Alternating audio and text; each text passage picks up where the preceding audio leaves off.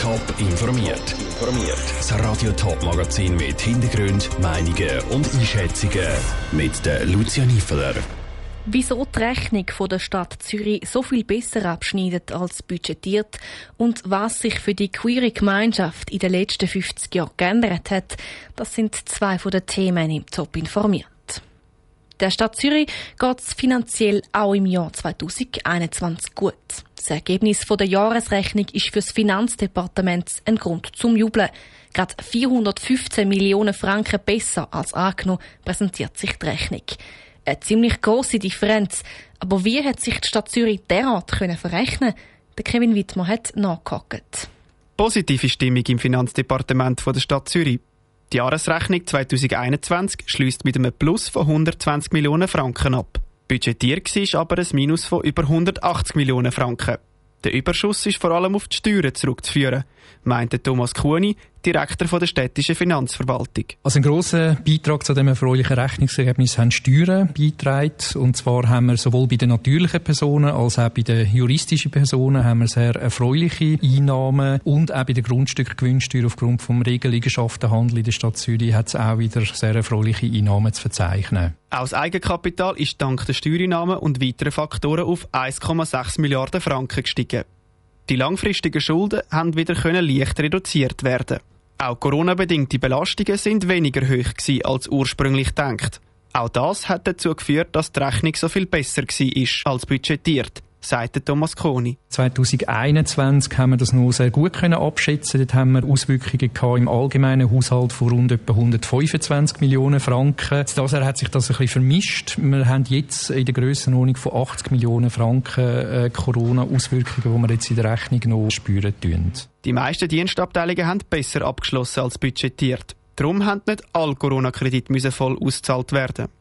Trotzdem sieht der Finanzvorsteher Daniel Leupi noch ein paar schwierige Jahre für die Stadt Zürich. Die Stadt Zürich wird voraussichtlich weiteres Bevölkerungswachstum haben wie in den letzten Jahren. Wir haben in den letzten Jahren quasi jedes Jahr müssen 1000 Schulkinder zusätzlich einschulen. Das ist eine gewaltige finanzielle Herausforderung. Das müssen wir nach wie vor jedes Jahr stemmen. Oder auch das Engagement der Stadt in der Förderung von gemeinnützigen Wohnbau verstärkt wird. Und als Rechnungsplus dürfte noch ein bisschen tiefer ausfallen.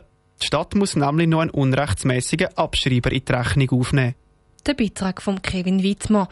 Bei dem Abschreiber geht es um 176 Millionen Franken, die die Stadt in der Rechnung 2019 für das Bettenhaus vom Triemli-Spital abgezogen hat. Das Verwaltungsgericht hat entschieden, dass die Stadt das nicht hätte dürfen. Die Rechnung von 2019 bis 2021 müsste darum korrigiert werden. Für das letzte Jahr heißt das, dass es Plus auf 112 Millionen Franken sinkt. Thema Klima ist schon seit Jahren beim Kanton Zürich auf dem politischen Parkett. Im letzten Herbst hat die Zürcher Bevölkerung das kantonale Zürcher Energiegesetz an der Urne mit über 60 Prozent angenommen. Jetzt wird der Kanton vorwärts machen und hat heute eine langfristige Klimastrategie vorgestellt, wo der Kanton Zürich genau den Hebel ansetzen wird, im Beitrag von Janik Höhn. Klimaneutral bis 2040 sein. Das ist das ehrgeizige Ziel, das der Kanton Zürich in seiner langfristigen Klimastrategie festschreibt. Der Kanton will beim Thema Klima vorangehen und eine Vorreiterrolle einnehmen. Darum hat die Regierung das Ziel auch gewählt, erklärt der Zürcher Baudirektor Martin Neukomm. Wir haben gesagt, für uns als Regierung vom Kanton Zürich ist es wichtig, dass der Kanton Zürich auch vorangeht. Und darum haben wir gesagt, wir wollen ein ambitionierteres Ziel als das von der Schweiz und das von teils anderen Kantonen, wo heisst Netto 0 2050. Wir probieren das schon bis 2040 zu erreichen. Ob das uns wird gelingen, wissen wir allerdings nicht. Wir investieren viel in diese Richtung. Rund 1 Milliarde Franken müssen jährlich investiert werden, um das Ziel zu erreichen. Ein Knacknuss ist dort Mobilität. Darum soll vor allem dort Geld fließen sagt die Volkswirtschaftsdirektorin Carmen Walker-Späh. Wir wollen darum mit Ladestationen investieren. Ich werde dem Regierungsrat eine Vorlage unterbreiten zu einer befristeten Förderung, dass wir rasch mehr Ladestationen im Kanton Zürich zur Verfügung haben, um dem technologischen Wandel auch mehr Schub zu geben. Geld soll aber auch noch mehr in die erneuerbaren Energien fließen. Die Entwicklung sei in den letzten Jahren sehr positiv gewesen, erklärte Martin Neukomm. Die sind so günstig geworden, dass es sich lohnt, um darin zu investieren. Das heisst, sie wachsen jedes Jahr exponentiell, es geht immer weiter und sie fangen an, die erneuerbaren Energien, um auch Kohleenergie zu verdrängen und das ist natürlich der grösste Beitrag zum Klimaschutz. Der Regierungsrat zeigt sich optimistisch, um das Ziel klimaneutral bis 2040 zu erreichen. Zuerst steht für den Kanton aber noch ein anderes Ziel an. Bis in acht Jahren sollen die CO2-Emissionen verglichen mit dem Jahr 1990 halbiert werden. Der Beitrag von Janik Höhn. Bei den Parteien löst die Klimastrategie nicht gerade Begeisterungsstürme aus. Die FDP findet die Strategie an sich zwar gut, das Ziel Netto Null 2040 aber zu ambitioniert. Die SP kritisiert, dass die Strategie zu wenig mutig ist und härtere Massnahmen bräuchte. LGBTQ-Plus-Community feiert heute ein Jubiläum. Vor genau 50 Jahren ist der Verein Homosexuelle Arbeitsgruppe Zürich, kurz HATZ, gegründet worden.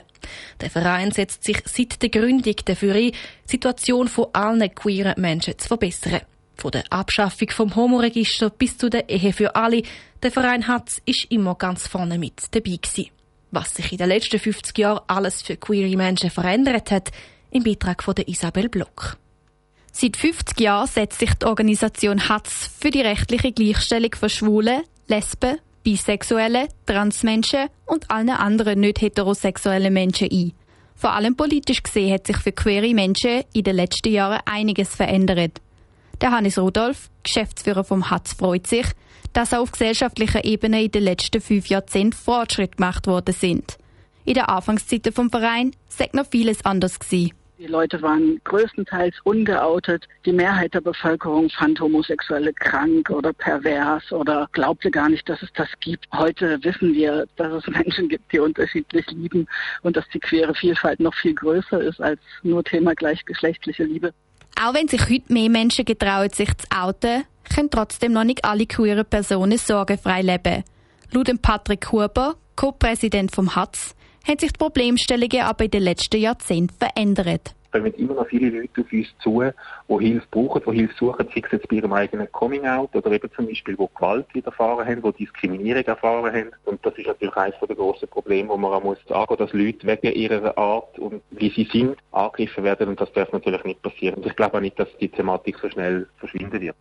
Genau diese Probleme wird der Verein jetzt angehen.